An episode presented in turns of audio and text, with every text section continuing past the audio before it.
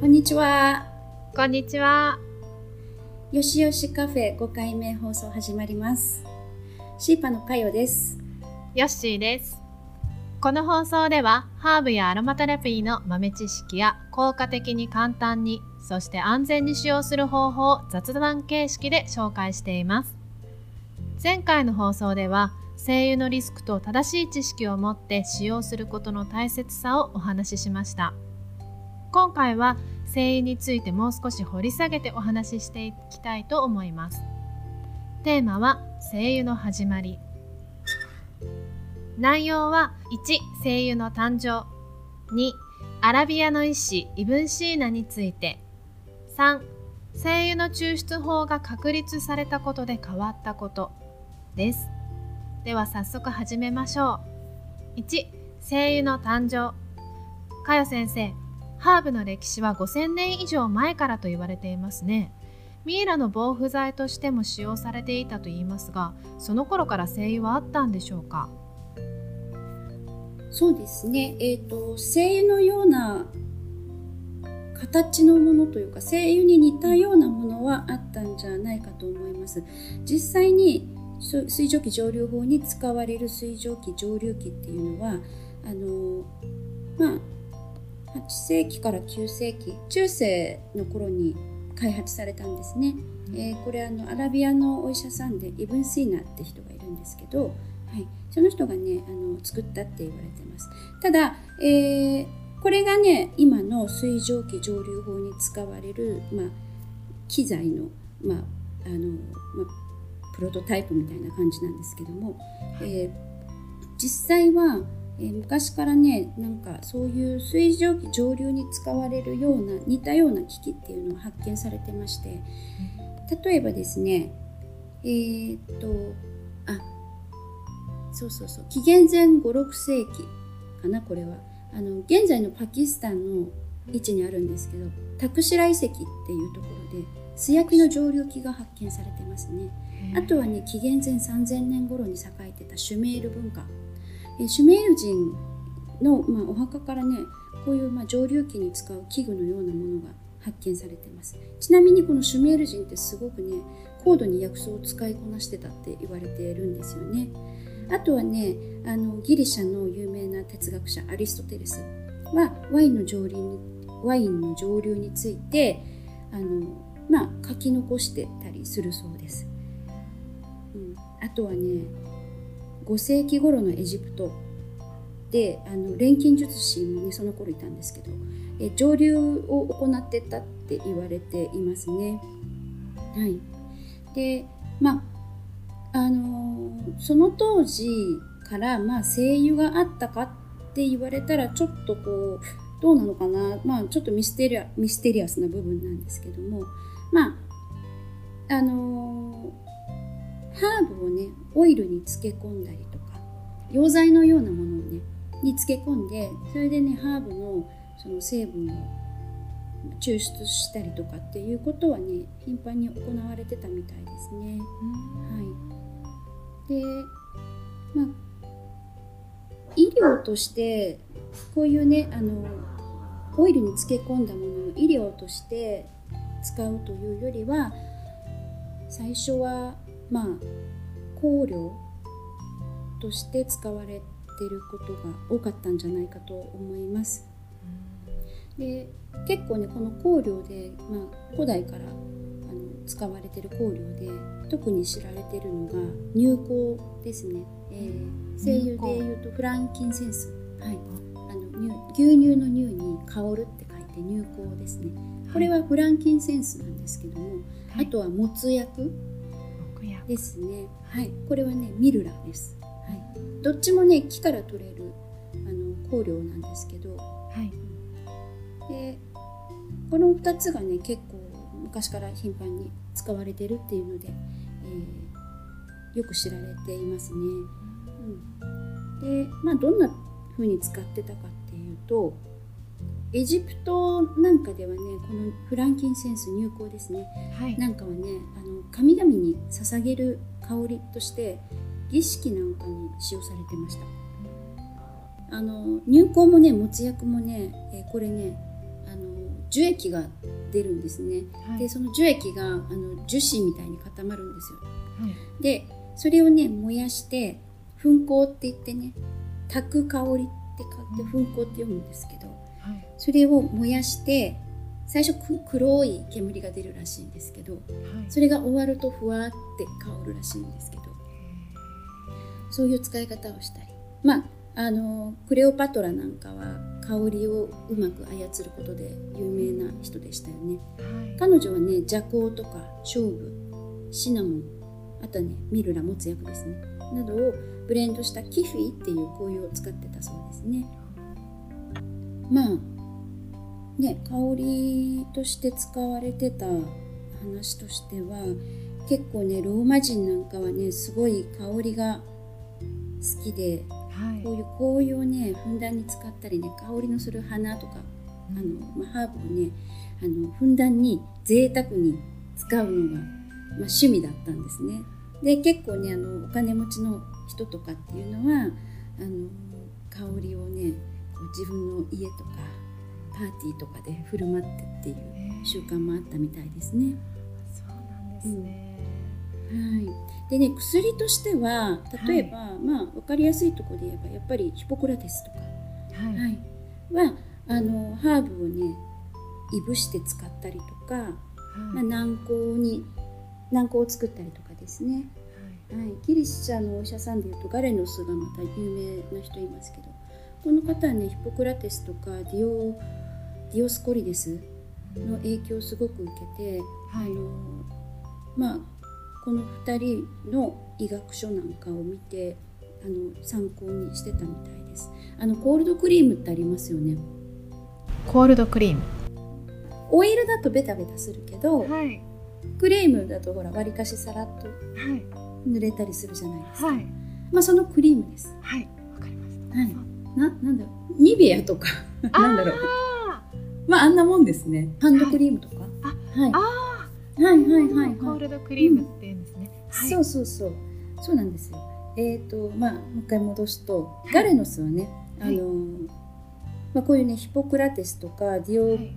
ディオスコリデスの影響をあのすごく強く受けてねまあ彼らの本なんかをよく読んで勉強してたみたいです。で、えー一説によるとコールドクリームはガレノスが最初に作ったっていう話もありますね。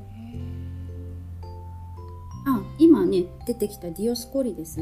この方薬物詩を作ったので有名ですよね。薬物詩薬のあのものの、まあ、雑誌の詩ですね、えーこれあの、まあ、薬草を、えー体系化して、えーまあ、その植物の特徴とか効能を、えーはい体系別にきちっとあの書かれた世界で初めての本なんですけども、これねあの多くのお医者さんがねこうあの長い間ねバイブルとして使ってったような本ですね。はい、あのほそれもねつい最近までね使われてた有名な本です。えーこのねディオスコルディオスコリですはいなんかもこの方ねギリシャ人なんですけどローマのお医者さんだったんですね。あローマの薬剤師ですね。薬剤師のような方ですね。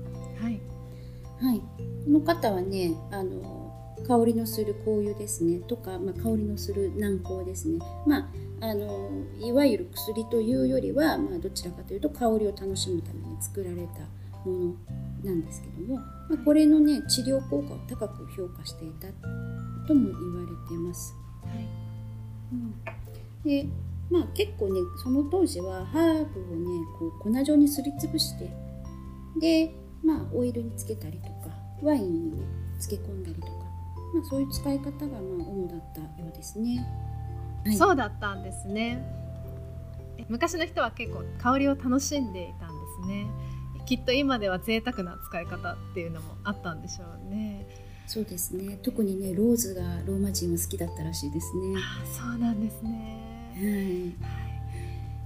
い。今のみたいな精油の抽出法が確立されたのは結構後の頃なんですね。では2アラビアの医師イブンシーナについて。先ほども出てきた今のような水蒸気蒸留法という精油の抽出法を確立させた人イブンシーナという人のことなんですけれどもアロマテラピーやハーブを勉強したことのある人だったら誰でも知っている偉人ですがこの人はどんなことをした人なんでしょうか？